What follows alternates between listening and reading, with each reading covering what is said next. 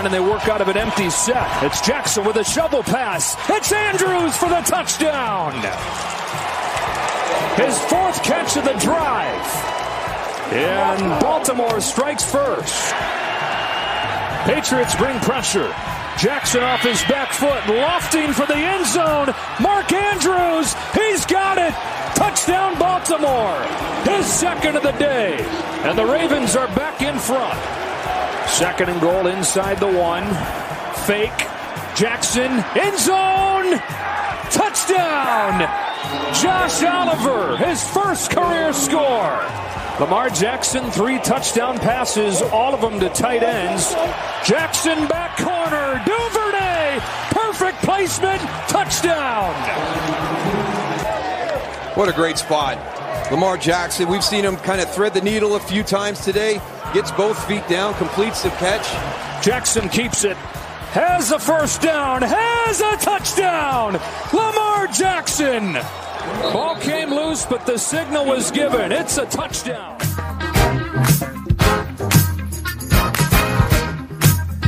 Estamos começando mais um podcast da Casa do Corvo. E é isso aí, o clima de vitória está de volta de novo, meus queridos. Eu sou o Cleverton Liares estou aqui com o João Gabriel Gelli. Boa noite, João.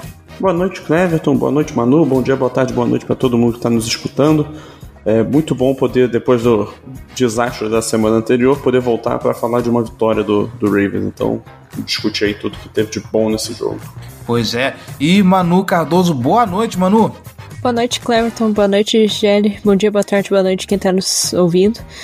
E vamos agora a moral subiu um pouquinho, teve algumas coisas que deixou chateado, mas vitória é uma vitória e a gente precisa comemorar mais do que é, ficar triste com o que aconteceu também. Vamos dar uns pitaquinhos sobre o que aconteceu nesse jogo. É óbvio que tem coisa que a gente precisa conectar. Porém, meus amigos, 37 a 26. É incrível como é que o Baltimore Ravens só, só vence na base da cacetada, né? Para mais de 30 pontos agora.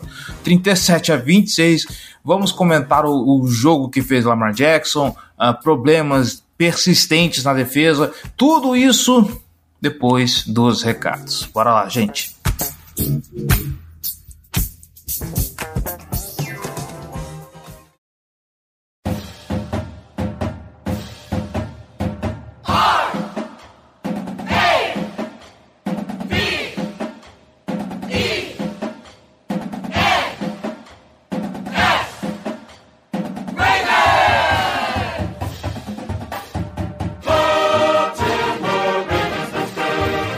Recados rápidos, galera. Esses recadinhos, bora lá.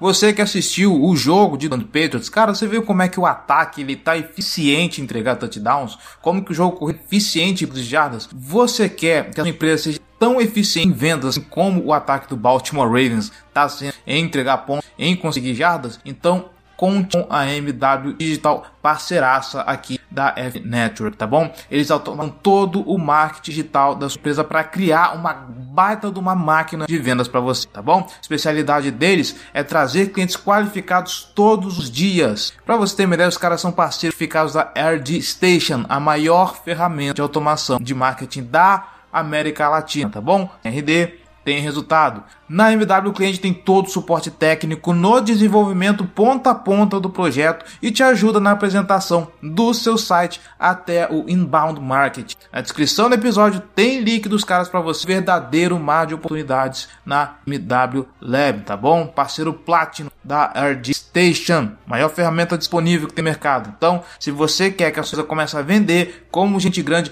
quer produzir tanto como esse ataque do Baltimore Ravens tem produzido em campo, vem para MW Lab, tá bom? Lembrando, link na descrição deste episódio. E voltando aqui para os nossos recados de sempre, você que está escutando a Casa do Corvo quer ajudar esse projeto a permanecer no ar e se tornar ainda maior, então a gente te convida, vem ser torcedor de elite e apoiar esse projeto. apoia.se barra Casa do Corvo ou picpay.me barra Casa do Corvo Um realzinho só você já faz uma grande diferença para esse projeto com a inflação nas alturas, o que, que você compra com um real hoje em dia? Mas pra gente já faz aí uma grande, um grande impacto, tá bom? Entra lá nos links que também estão no episódio, dá uma olhada nas nossas categorias de apoio, dá uma olhada nas nossas e vem somar conosco, tá bom? Poxa, eu não estou me sentindo à vontade para me comprometer com um apoio recorrente mensal. Não se preocupe, você pode também fazer a sua doação a qualquer momento através da nossa chave Pix casa do corvo br gmail. Não tenho dinheiro para poder colaborar? Não tem problema compartilha esse episódio internet afora que você já ajuda bastante. Ou também nós estamos presentes em todos os agregadores de podcast internet afora. Então, se ele tem uma avaliação, vai lá, deixa lá sua avaliação, deixa sua... lá no Spotify, deixa lá as suas estrelas. No aplicativo de podcast da Apple, vai na iTunes Store, procura a Casa do Corvo e deixa lá seu comentário, sua avaliação, porque com isso você faz com que a Casa do se projete e alcance mais gente dentro das plataformas, tá bom? Assim vamos até mais torcedores, beleza? Nossas redes sociais, no Meta, Facebook, Instagram, arroba Casa do Corvo BR, nosso Twitter, arroba Casa do Corvo, TikTok também, arroba Casa do nosso YouTube, que agora toda semana tem vídeos do All 22 com o João Gabriel Gelli, youtube.com barra Casa do Corvo, conteúdo do Baltimore Ravens não vai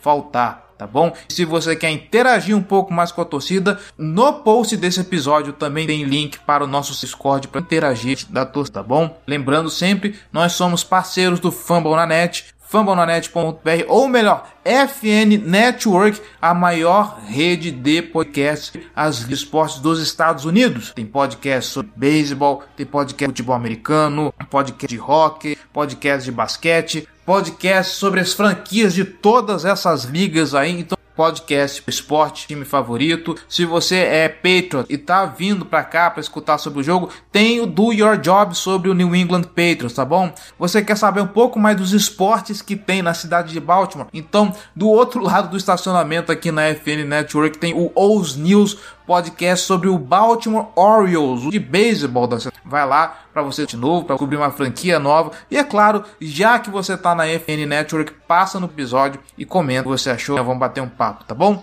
Chega de enrolação, vamos pro episódio.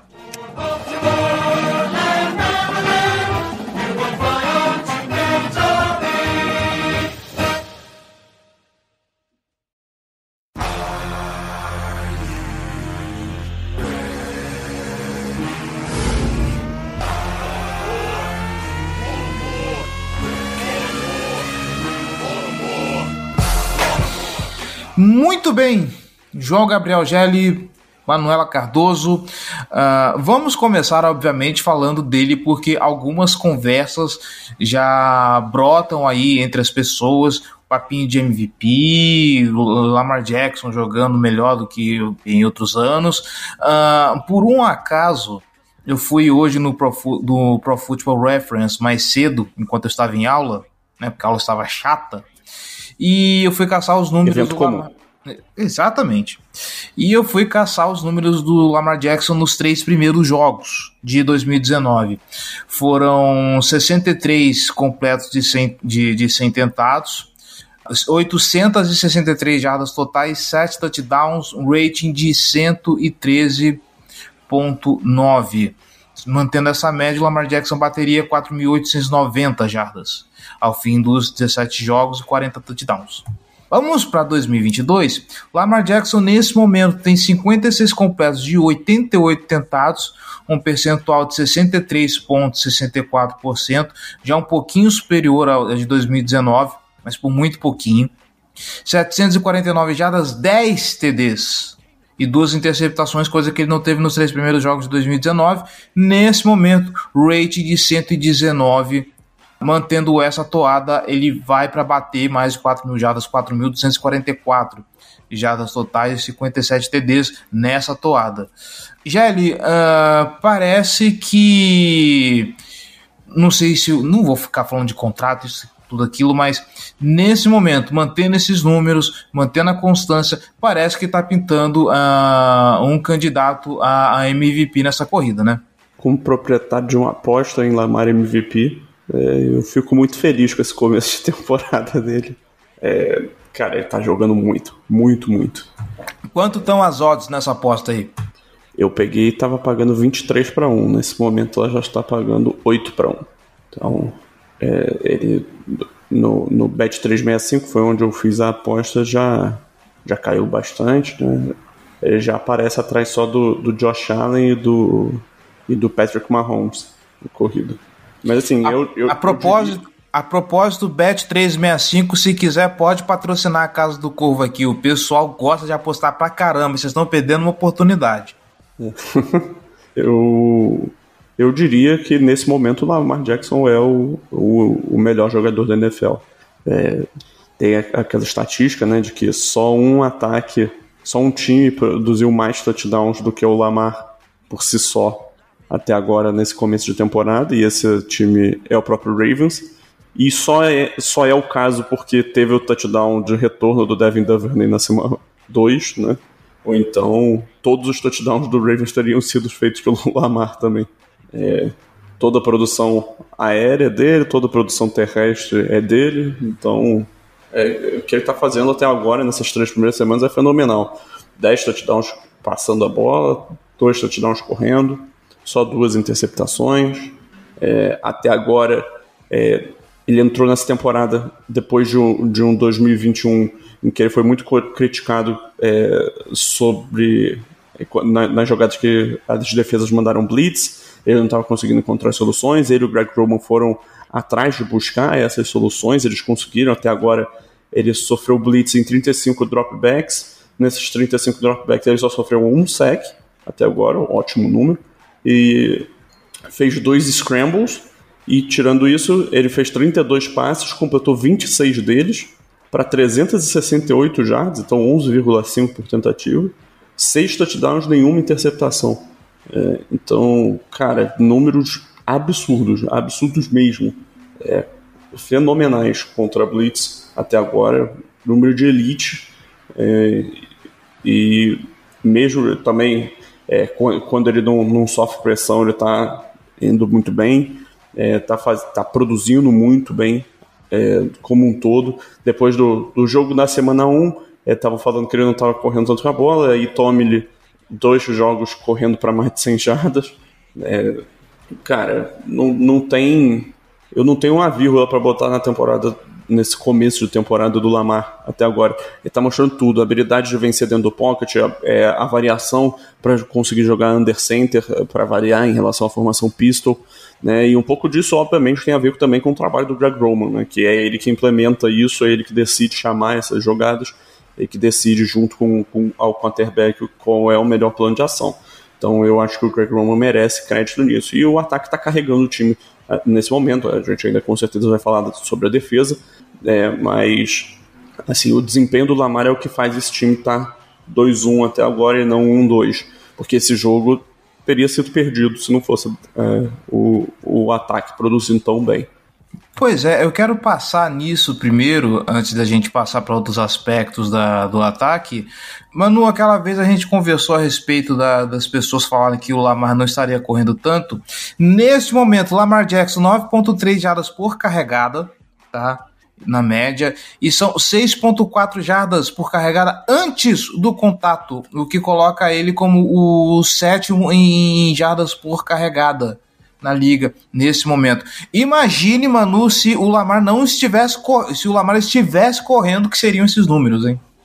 Não, isso é um absurdo, assim, o, o a, a, gente tá, tem repetido bastante aqui que quem tá carregando o, o, o ataque terrestre do, do Ravens é o Lamar, não, não existe outro, porque, que nem o, o Jerry comentou, é, todos os touchdowns terrestres, aéreos, tudo foi, é, tirando o de retorno do Duvernay, foi tudo do Lamar. Então, assim, não teve um touchdown dos running backs do, do Ravens. O, o a média de jardas do, do Ravens é, terrestre estava muito abaixo, assim, se tirar o que o Lamar correu na semana contra o Dolphins, é, não dá metade do, do que foi corrido, né?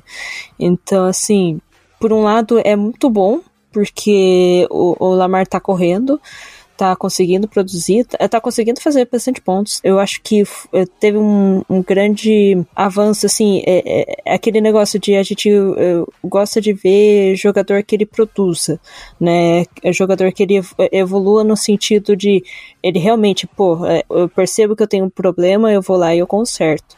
O, o, Lamar, eu gosto muito dele, que eh, principalmente depois que ele, eh, ele comete uma interceptação, ele é muito produtivo. Tem até, tinha até um gráfico falando sobre isso. Que depois que ele cometia uma interceptação, ele era o, o cara que mais conseguia produzir jardas depois, né? E eu acho que ele tem muito disso, de muito de ficar remoendo coisa que ele fez de mal e querer consertar. E é a mesma coisa que aconteceu com é, o jogo contra o Dolphins. O jogo contra o Dolphins foi é, do ano passado foi onde que ele sofreu bastante com Blitz e hoje ele está sendo ótimo contra Blitz. Né? Então é, é um, um, acerto que ele fez, é um, um conserto que ele fez né, durante a, a, a pré-temporada. Ele tem corrido bastante, ele corre super bem, ele evita bastante o, o contato, né? Dá para perceber isso. Até tava, eu, eu tava percebendo que o, a NFL lançou um vídeo esses dias de, de top 5 jogadas, que na verdade foram 6, porque a quantidade de jardas era igual, é, mais longas do Lamar correndo. Nessas, em quase nenhuma ele tinha contato, sabe? O contato que ele tinha era assim, tipo, no finalzinho, o cara que tentou encostar nele e tal. Então, assim, é, existe um bloqueio para que ele consiga achar o espaço, e se ele achou o espaço, esquece, não, não tem como pegar ele. E, assim, o movimento de, de Duke, né, dele é, é fantástico, ninguém consegue chegar, tipo, sem quebrar um, alguma coisa, assim, sem cair, né. É um cara absurdo, não, não tem não tem muito o que falar sobre ele, assim, de que tudo que a gente for falar aqui é, é pouco para é, explicar quão ele é bom jogando na corrida, ele já tinha se mostrado muito bom correndo. Agora ele está se mostrando uma baita arma no jogo aéreo. E assim, agora, nesse jogo contra o New England, o, o J.K. Dobbins, ele teve uma entrada, assim, meio morna. Ele disse que ele ainda vai é, querer voltar a fazer 100 yards por jogo. Mas é o que a gente está precisando para poder ter um ataque muito dominante na liga, porque a, só o Lamar fazendo as coisas já está produzindo 38 pontos por jogo, praticamente. Então, assim, imagina quando tiver o jogo corrido voltando com os, os, jogadores titulares mesmo, assim, nossa, vai ser um negócio absurdo de, de ver. Mas aí, aproveitando o que você disse, eu abro um destaque aqui para Justice Hill, que se aproveitou das oportunidades seis tentativas para 60 jardas, conseguiu uma corrida de 34 jardas. Eu não lembro se o resultado dessa, dessa, nessa, resultado dessa corrida acho que parou na red zone, se eu não me engano. Mas por mais que o, o J.K. Dobbins não tenha engrenado, e os números de J.K. Dobbins são 7 tentativas para 23 jardas, ainda assim está uma média ok, né? 3.3 jardas por, por carregada, já é alguma coisa. Melhor do não, que... É ruim. 3.3 é uma média ruim, mas não quer dizer que ele fez uma partida ruim. Ah, eu sempre conto assim que três jardas pro running back pra mim já é alguma coisa, tá? Não tô falando assim, beleza. Não, quatro. É. Tem que ser pelo menos quatro. Ah, tá bom, tá bom. Tá bom, quatro, que seja. Não vou discutir e com os é números. É meio. O ideal é 4,5. Não vou discutir com os números, mas ok. Dadas as circunstâncias do que a gente estava produzindo, bom, parece que já é um cenário melhor do que o que a gente tinha, e isso ajuda muito também a melhorar os números do, do ataque aéreo. Afinal de contas, a corrida está produzindo bem, mais coisas para a defesa se preocupar, mais espaço abre para o ataque aéreo produzir, certo, Gelli? É, assim, eu diria que o, o principal problema para o ataque terrestre está sendo o, os bloqueios e a falta de capacidade dos running backs de produzir num contra um. É, e isso parece que tem um efeito reduzido quando a gente bota o Justice Hill para jogar, quando o J.K. Dobbins volta. Né? E o Lamar, obviamente, consegue produzir independentemente da situação. Ele sempre conseguiu. É, o Justice Hill até agora tem mostrado capacidade de fazer algumas corridas explosivas. Eu, sinceramente, não confio na visão dele é, na, nas jogadas para produzir num papel muito mais expandido, mas eu acho que ele é um ótimo jogador para se ter ali como mudança de ritmo. É, ele é um cara rápido, que é capaz de fazer esses ganhos é, explosivos, como foi o caso aí do, da, dessa corrida mais longa de 34 jardas. No, no jogo passado ele teve uma outra corrida longa também. E enquanto isso, o J.K. Dobbins é um cara com capacidade de, de fazer os adversários errarem, seja pela, pelos cortes, seja pela força ele tem um ótimo equilíbrio para atravessar o contato. É, tanto que foi um, teve uma carregada dele que foi um ganho de três jardas que ele pô, desviou de um tackle, sei lá, duas jardas atrás da linha de scrimmage, é, se reequilibrou, conseguiu avançar e, e, maximizou ali o que dava para fazer dentro daquele, daquela situação que foi colocada para ele. É, assim, quando eu te, te interrompi antes, é, foi basicamente para dizer, assim, se você olha o número bruto, a partida do J.K. Dobbins não foi boa, mas considera toda a situação, né, considera que ele voltou de muito tempo fora, né, perdeu a temporada passada inteira, não jogou os dois primeiros jogos dessa, é, e ainda teve, assim, se você olha o vídeo, olha as jogadas de corrida que ele fez, eu acho que ele fez um bom trabalho, sabe? Ele conseguiu é, encontrar as jardas que estavam ali disponíveis, em algumas situações ganhar mais do que estava disponível. É, uma das primeiras jogadas dele ali no, de, quando ele voltou foi uma recepção num passe curto do Lamar, que ele recebe a bola na flat e, e, e ganha jardas depois da recepção, que ele dá um stiff arm no, no cara, porra, ele manda o cara para outra dimensão, é um negócio absurdo.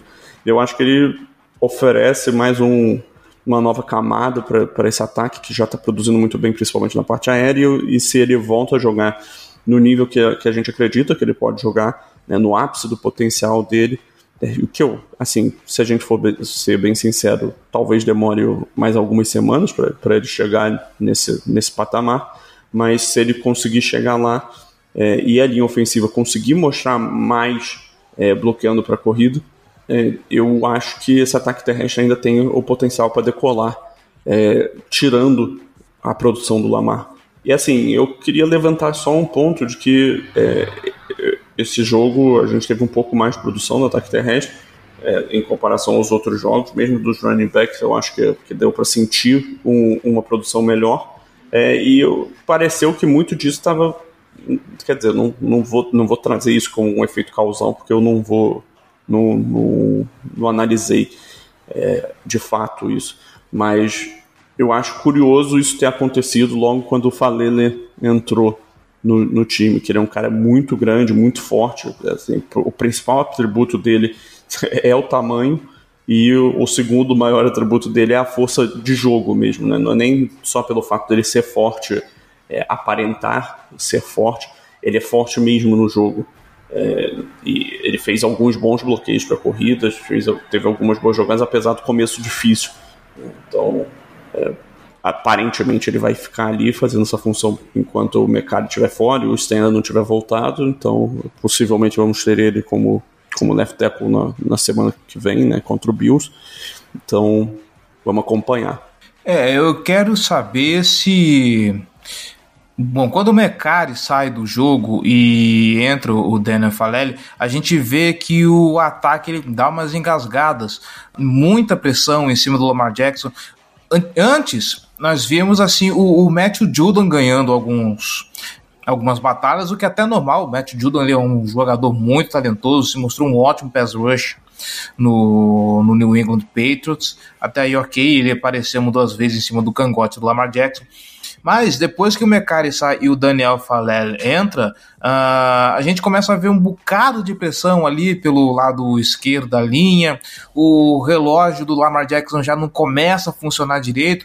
Entendo eu que talvez a interceptação, onde ele lança aquele passe bizonho com, pouco, com, com pouca potência, um, um, passe muito atrás do que seria pro, pro Devin Duvernay, tem um pouco a ver com isso também. Hum, ah, posso, posso te interromper? Pode. Eu não acho que aquele passe foi pro Devin Duvernay. O passe era pro, pro Rashad Bateman, que estava cruzando o campo numa rota, uma rota in, é, e o, o, defensor que faz uma belíssima jogada ali, né? É, é que o cara, o cara que estava acompanhando o Duvernay na zona, ele para de acompanhar, ele passa o Duvernay, que estava fazendo uma rota goal, né? A rota em direção ao fundo do campo, a vertical. É, ele passa o, o Duvernay pro, pro defensor que está cobrindo a zona no meio do campo, o safety mais profundo na jogada, e ele interrompe a rota dig do né, dig, in, que seja drag, que seja como quiser chamar, que o Bateman estava fazendo. Ele corta ali a linha de passe. Então, assim, a decisão. E foi uma belíssima jogada, um, um timing perfeito da, nessa quebra. Então, para mim, foi mais uma bela jogada do, do defensor do que qualquer erro do Lamar. Tá? Hum, porque assim, a impressão que eu tive no, no momento é realmente o Bateman estava é, fazendo uma rota que ia cruzar com a trajetória do, do Duvernay. É, parecia mesmo que a bola poderia chegar nele, mas como o Duvernay estava tava em rota vertical, imaginei que o Lamar estivesse passando para ele e aí interceptação. Mas uh, beleza, a parte disso, voltando para a linha ofensiva, e aí eu preciso comentar justamente isso. Entra o Falelli, muita pressão do lado esquerdo, uh, as corridas começam a aparecer um pouco mais. Uh, dá para contar com o Daniel Falelli agora enquanto não vem Mecari, enquanto não tem o Ron Stanley? Uh, ele consegue se entrosar na linha ofensiva ou a gente ainda vai suar um pouquinho para ver o. É, ainda vai suar um pouquinho com um, uh, com problemas nessa OL agora do lado esquerdo? Olha, eu acho que dá para confiar um pouco nele, é justamente porque o é, pelo que o Gelli falou, assim, que depois é, teve um, uns ajustes bacanas, assim, e eu acredito que foi até foi depois que o, o Falele ele entrou como no lado esquerdo que eh, começou a surgir essa, essa pressão, o Matt Judon ele estava um pouco mais à vontade e começaram, eh, teve um bom ajuste de colocar o, o Patrick Card para poder marcar o, o, o Matt Judon. Então foi foi isso que meio que uh, ajudou também a, o Lamar Jackson a não ter tanta pressão depois. E também, é claro, o, o Falele, eu acho que ele, ele é muito melhor no jogo corrido do que no jogo é, aéreo. Né, agora ele tá melhorando, assim, tá conseguindo ceder menos pressão e tal, mas concordo com o Gelli, o que ele mostrou depois, eu acho que dá uma boa confiança para assim, se o Mercado não voltar, se é, enquanto o Ron Stanley ainda estiver em recuperação tal, eu acho que seria um, um bom um bom reserva, assim, não, não digo ainda titular, mas um bom reserva. Ele fez um, um bom jogo depois de depois de um, um, péssimo começo, teve um bom jogo, assim. Então, eu acho que é mais é, nervosismo de calor do que qualquer outra coisa, sabe? Então, eu particularmente acho que se eu não teria muito medo de colocar ele como titular caso necessitasse em última instância, sabe?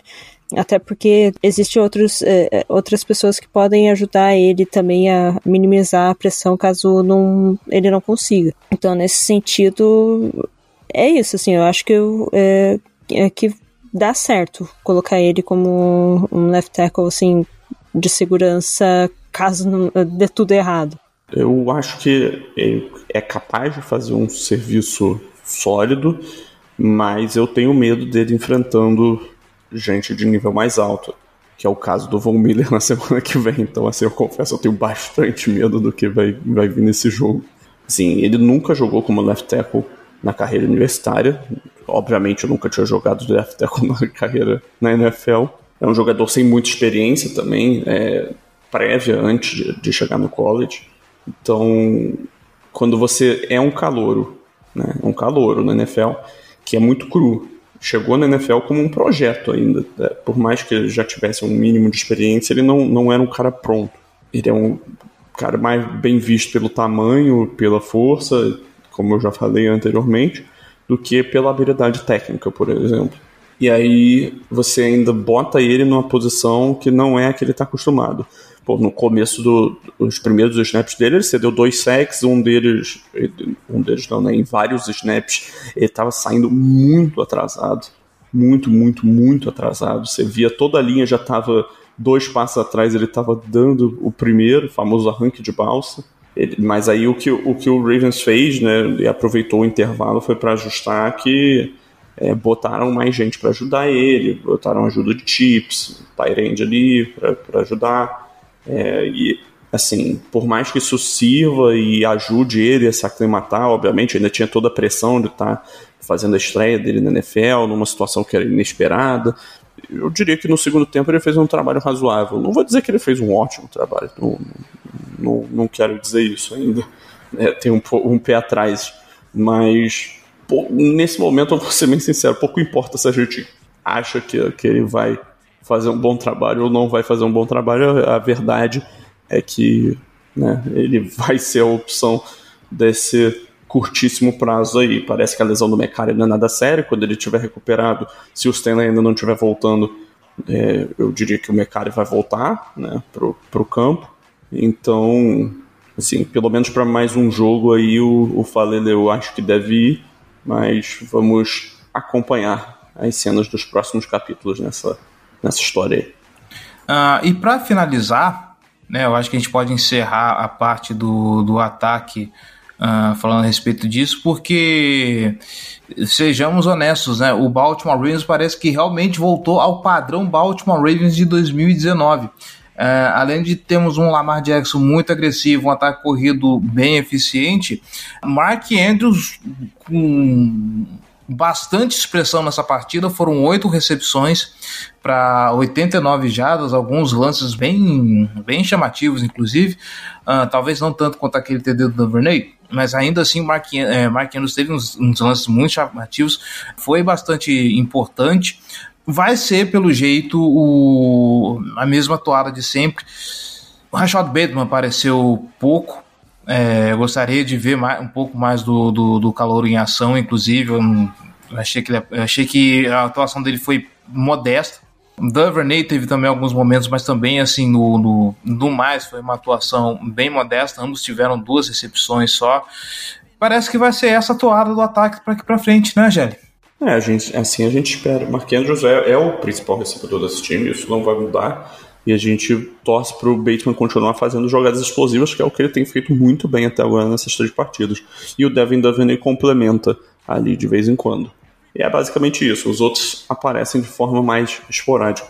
É, o Mark Andrews teve um touchdown muito bonito do Lamar queimando uma blitz, ele pulando por cima do defensor, e ainda teve a jogada do, do shovel pass, que não é algo que o Ravens estava usando muito nos últimos anos, e é legal ver o Greg Roman incluindo uma variação disso no playbook para um time que teve algumas dificuldades em jogadas de jardas curtas, né? Quantas situações é, de conversão de dois pontos que a gente teve ano passado que a gente não conseguiu, isso prejudicou a gente. Esse é o tipo de jogada que cabe para essa situação.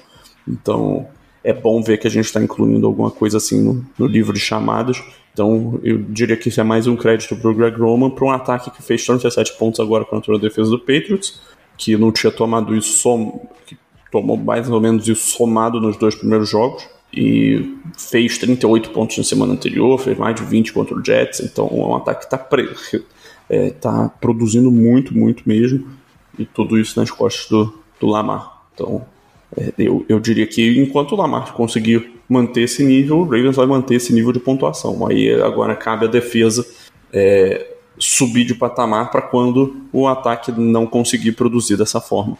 O que, honestamente, é, a gente conhece como funciona a NFL, em algum jogo ou outro isso vai acontecer, né? É natural. Então, eu acho que isso dá, dá pra gente um gatilho pra gente passar pro, pro lado da defesa. Mas aí é com você, cara.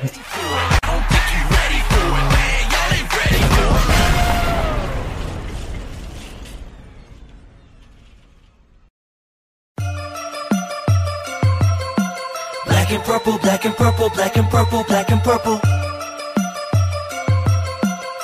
And purple, black and purple, black and purple, black and purple. Não, pois é, já que você deu a oportunidade, vamos virar a página, seguimos para outro lado da bola e vamos falar da defesa. Curiosamente, uh, parece que em 2022 nós estamos trocando o bode expiatório do, do Steph. Nesse ano as críticas eram todas ao Greg Roman, uh, o pessoal já começa a desconfiar um pouquinho do Mike McDonald. Nesse jogo, me ajuda, Manu, vamos lá.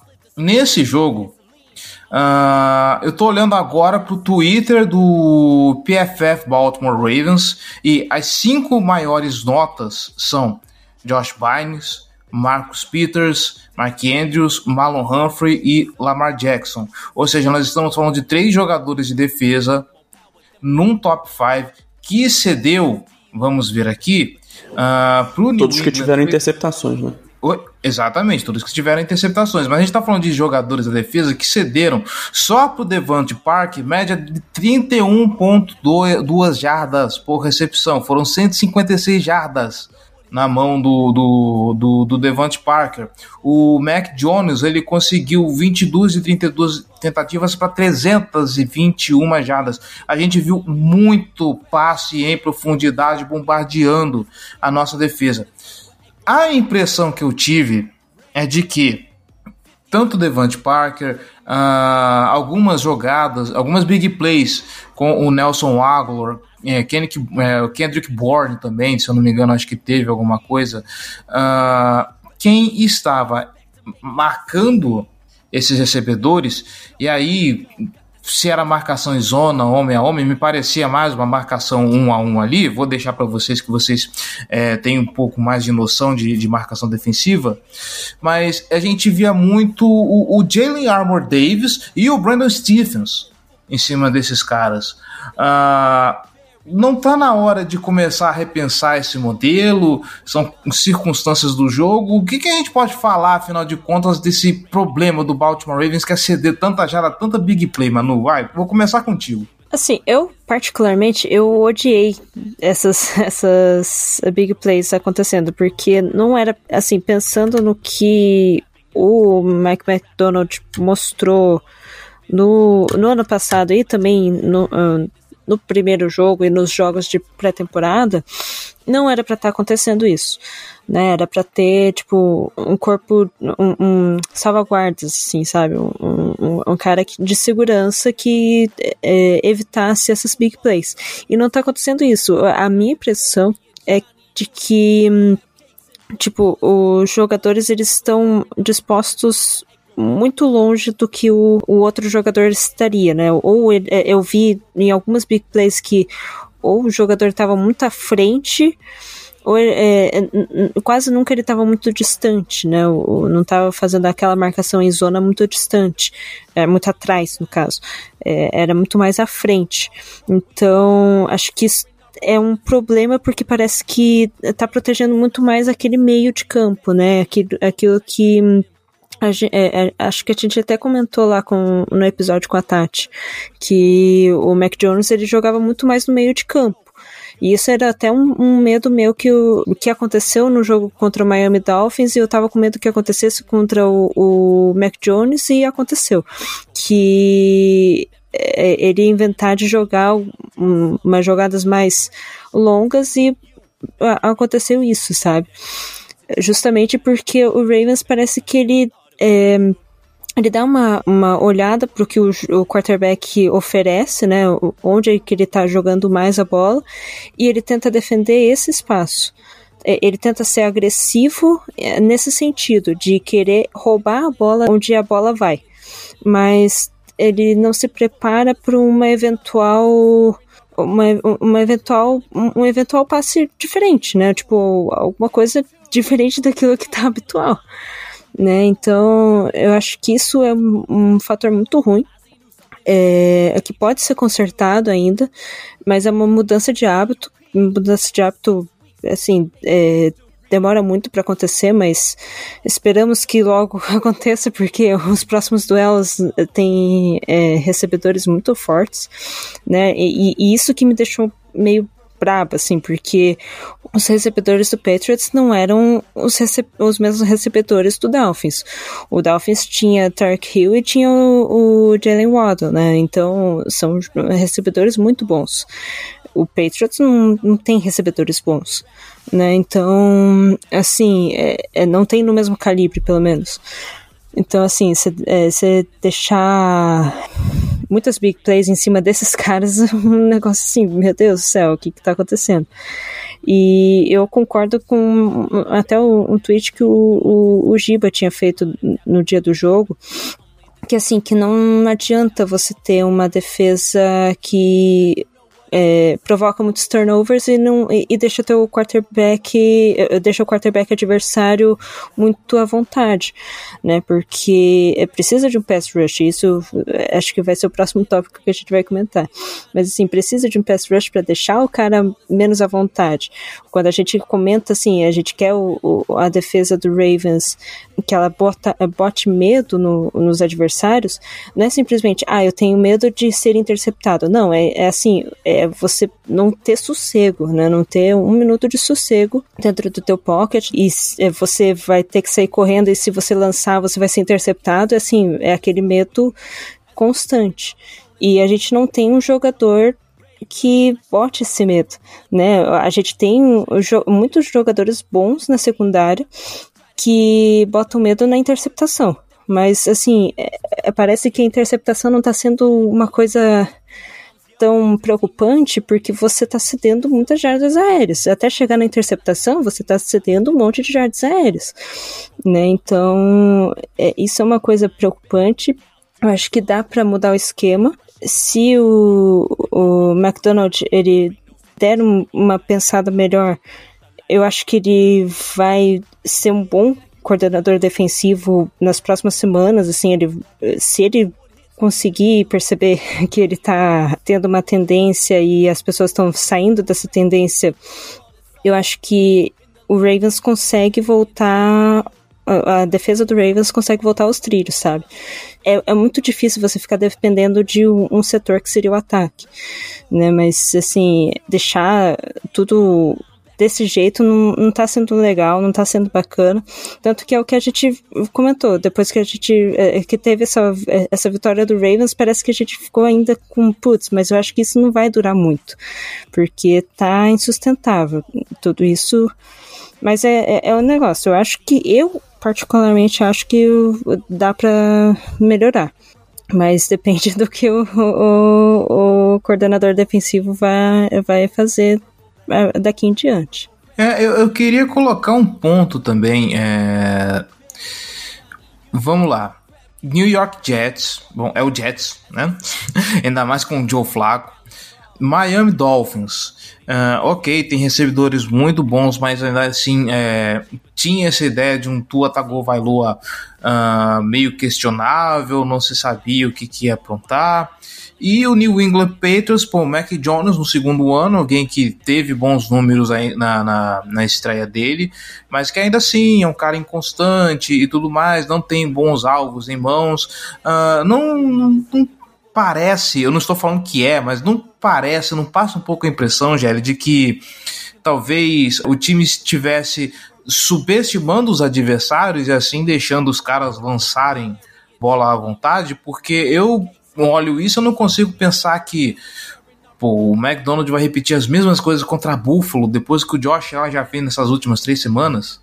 Cara, não sei se eu acredito muito em subestimar na NFL, não. Acho que pode existir, mas não estava enfrentando é, adversários quaisquer para se permitir esse tipo de, de situação. Por mais que o Tua e o, e o Mac Jones não sejam quarterbacks de elite, eles são quarterbacks de NFL, não são não é. A gente não tá falando de, de, do Mitchell Trubisky, por exemplo. Que mesmo assim também não é tão horroroso assim esse ponto. A gente não tá falando do Brock Osweiler, pronto. Peguei um exemplo. Que é o quarterback que você só desconsidera. Mas assim, o... é fato que a defesa está cedendo muito a jardas aéreas, está sofrendo um pouco com isso. É... Nesse jogo foi totalmente aquela filosofia do, do enverga, mas não quebra é, cedeu as jardas, mas conseguiu os turnovers e com isso é, se manteve no jogo. Se não fossem os quatro turnovers que, que o time conseguiu forçar, talvez o resultado fosse diferente, mas é, no fim das contas a gente conseguiu forçar os turnovers, né? Então é, isso vale bastante. A interceptação do Josh Biden foi um bom reconhecimento dele na jogada.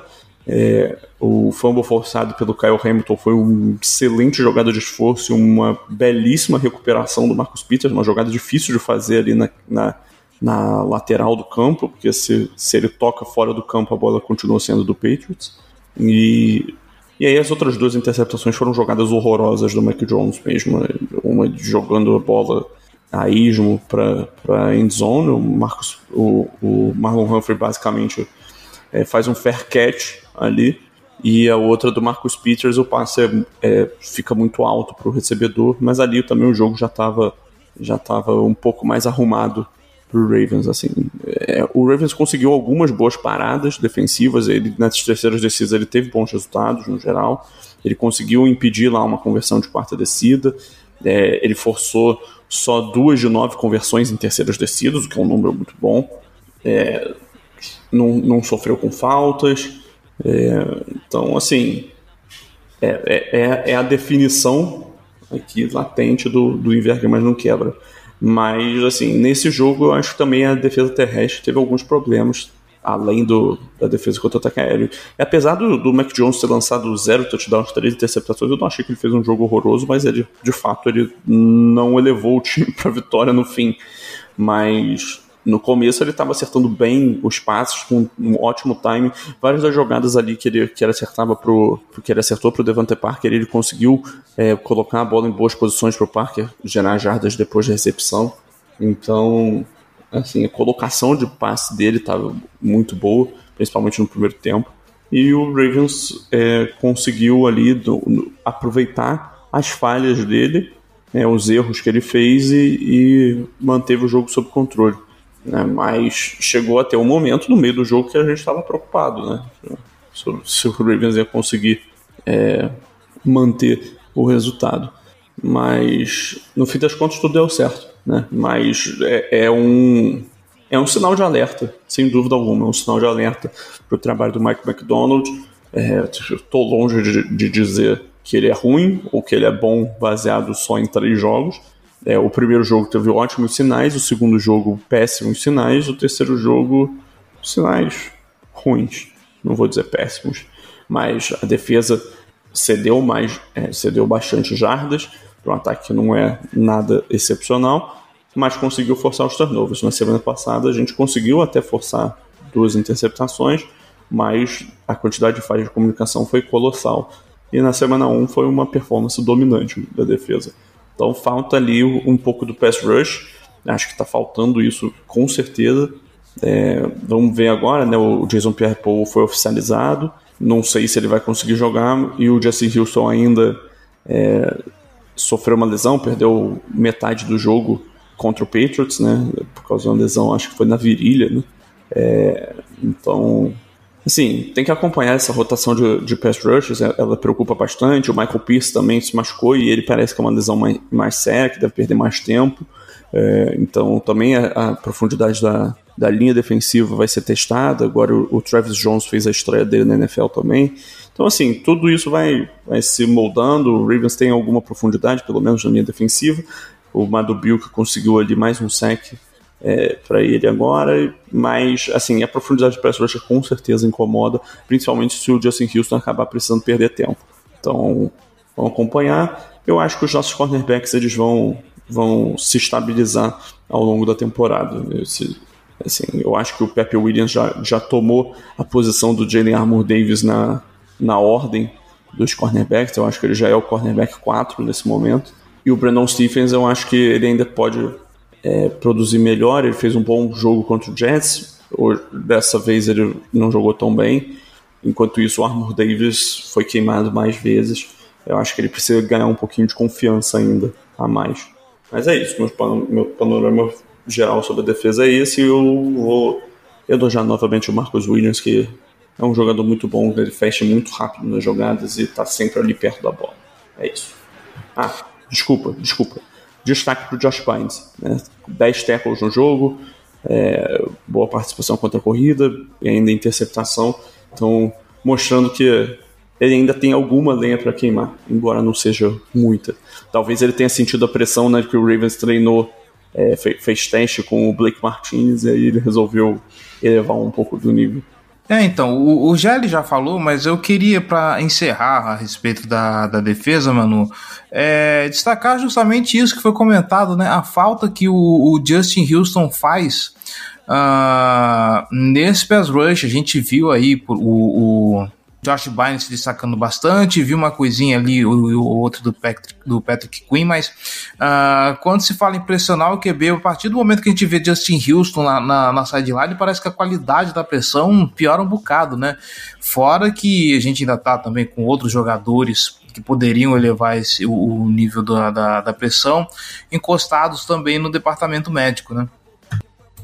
Pois é, assim, é, eu até ia comentar sobre isso, que o, justamente depois que o, o, o Houston foi afastado por conta da lesão, é, parece que piorou as coisas. Eu lembro que no o primeiro jogo dele, é, o primeiro jogo do Ravens, ele foi assim um dos, um dos jogadores que mais mais pressionou o quarterback, né? Então é, ele é ele é importante, ele tá mostrando que ele veio é, com vontade, né? Ele tá, acho que sobre franchise tag, se não, não tô enganado.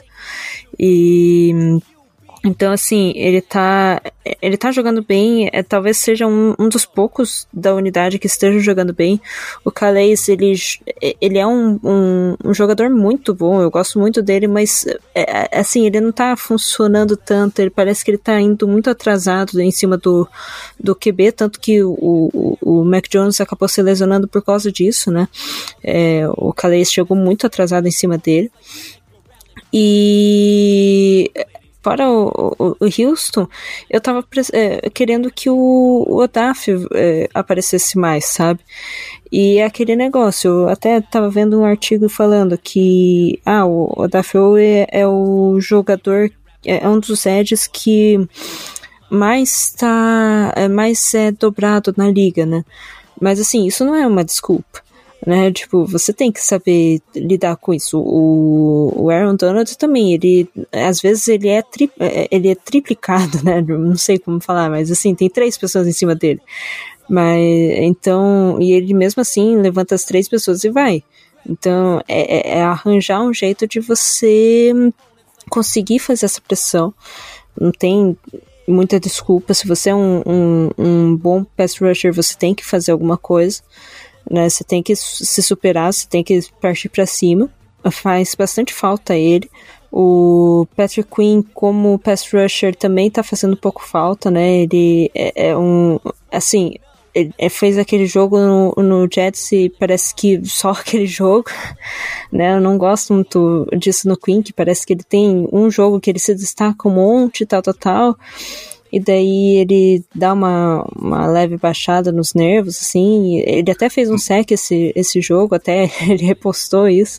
Manu, mas, é... olha lá o que você fala do Patrick Quinn. Você tá riscando fósforo pra, pra atacar numa gasolina muito perigosa. Não, assim. A, abraço, abraço, abraço, Boteco do Corvo. Ah. É, explicando. Eu gosto muito do Queen. Eu gosto dele. Eu acho que ele vai evoluir bastante para bem, assim, tipo, não evoluir para um, uma coisa ruim.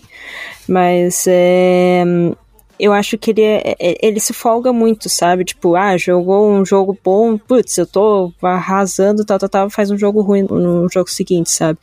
Então eu acho que é, acontece muito disso esse jogo, eu acho que ele deu uma, uma melhoradinha, assim, em comparação ao jogo anterior, mas mesmo assim, é, não se mostrou um bom linebacker, né? Tipo, ainda falta coisa para ele, ele precisa saber algumas coisas. É, é, é, que eu acho que a função dele não é pass rush, né? Então, assim, nesse sentido, tudo bem. Mas para defender passe, eu acho que tá faltando um pouco, um pouco de feijão nisso, sabe? Mas assim, é o que a gente tá comentando. O, o pass rush do Ravens não tá funcionando e é mais por conta disso. A gente não tem um nome. Eu comentei ali, o Aaron Donald. Se você for falar do, do da defesa do Rams do Super Bowl, você a primeira coisa que você pensa é no Aaron Donald, daí a segunda coisa que você pensa é o Von Miller. Então, assim, você tem dois jogadores muito fortes pressionando o quarterback. Daí, assim, o cara vai tentar jogar a bola, tem um Jelly Ramsey que vai poder conseguir pegar essa bola, sabe? Então, assim, é, é uma defesa assim que eu gostaria que tivesse. Que fosse um pass rush muito forte, que amedrontasse o QB e, assim, a, a secundária, ela busca bola né? Ela sabe buscar a bola, ela já mostrou isso em três jogos do Ravens, já conseguiu oito turnovers, né? Então, é, é, ela sabe buscar a bola. Agora falta essa questão da unidade do pass rush funcionar. Isso não está funcionando e eu acredito que nem com Blitz está funcionando direito, né? Uh, eu não vi nenhuma estatística, mas a impressão que dá é essa. Então, assim, precisa ter um, nome de peso. Eu acredito que o Pierre Paul, ele não vai ser, assim, uma solução imediata, mas ele vai ser bom como experiência, principalmente. É, vai ser alguém que vai ajudar na evolução de alguns jogadores. O Madubi que está jogando muito bem. Eu acho que esse jogo até ele foi bem. Eu, eu vi ele aparecendo várias e várias vezes. E assim, o nosso maior nome até agora é o Justin Houston e ele tá lesionado. Então a gente precisa de alguém melhor e senão isso não vai dar certo no, no futuro. Ah, Justin Tucker errou um, um ponto extra. Eu ia falar isso, vai cair o mundo. Por isso o alarme, que. O alarme está ligado. É por isso que choveu horrores hoje, pelo menos aqui onde eu moro. Uma, caiu uma tempestade que vocês não fazem desde ideia. ontem uh, aqui também, então. é isso, gente. Justin Tucker errou um, um, um, extra point. Eu, por impulso, eu falei que foi field goal no Twitter. Me perdoem, tá? É, é o ânimo.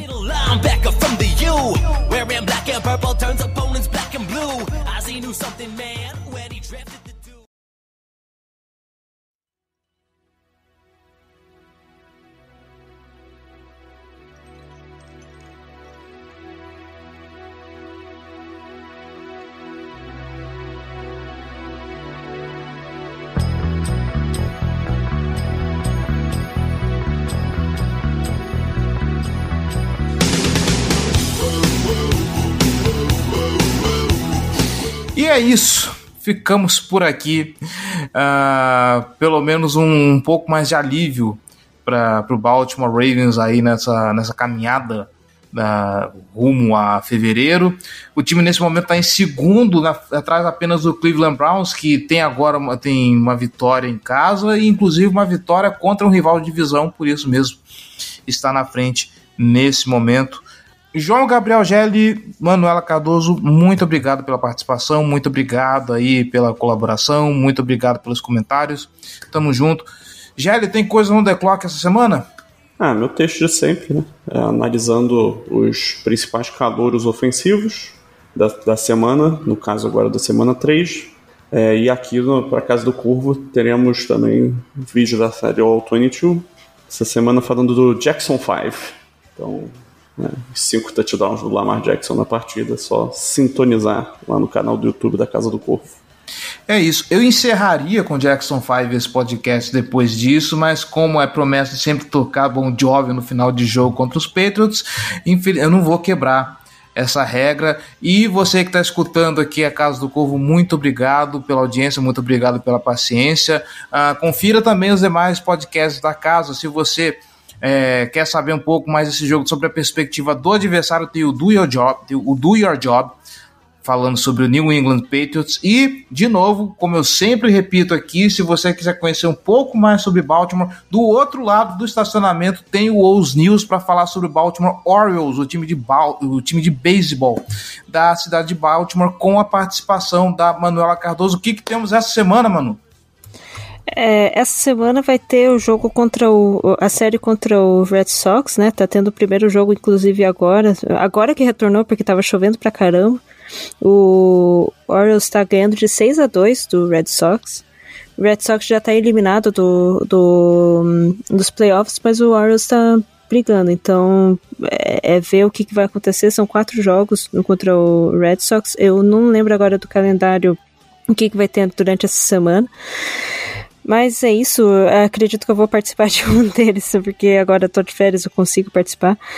E obrigada de novo pelo convite, por conversar aqui eh, sobre o Ravens e esperamos que vamos nos ver no, no, no próximo programa também.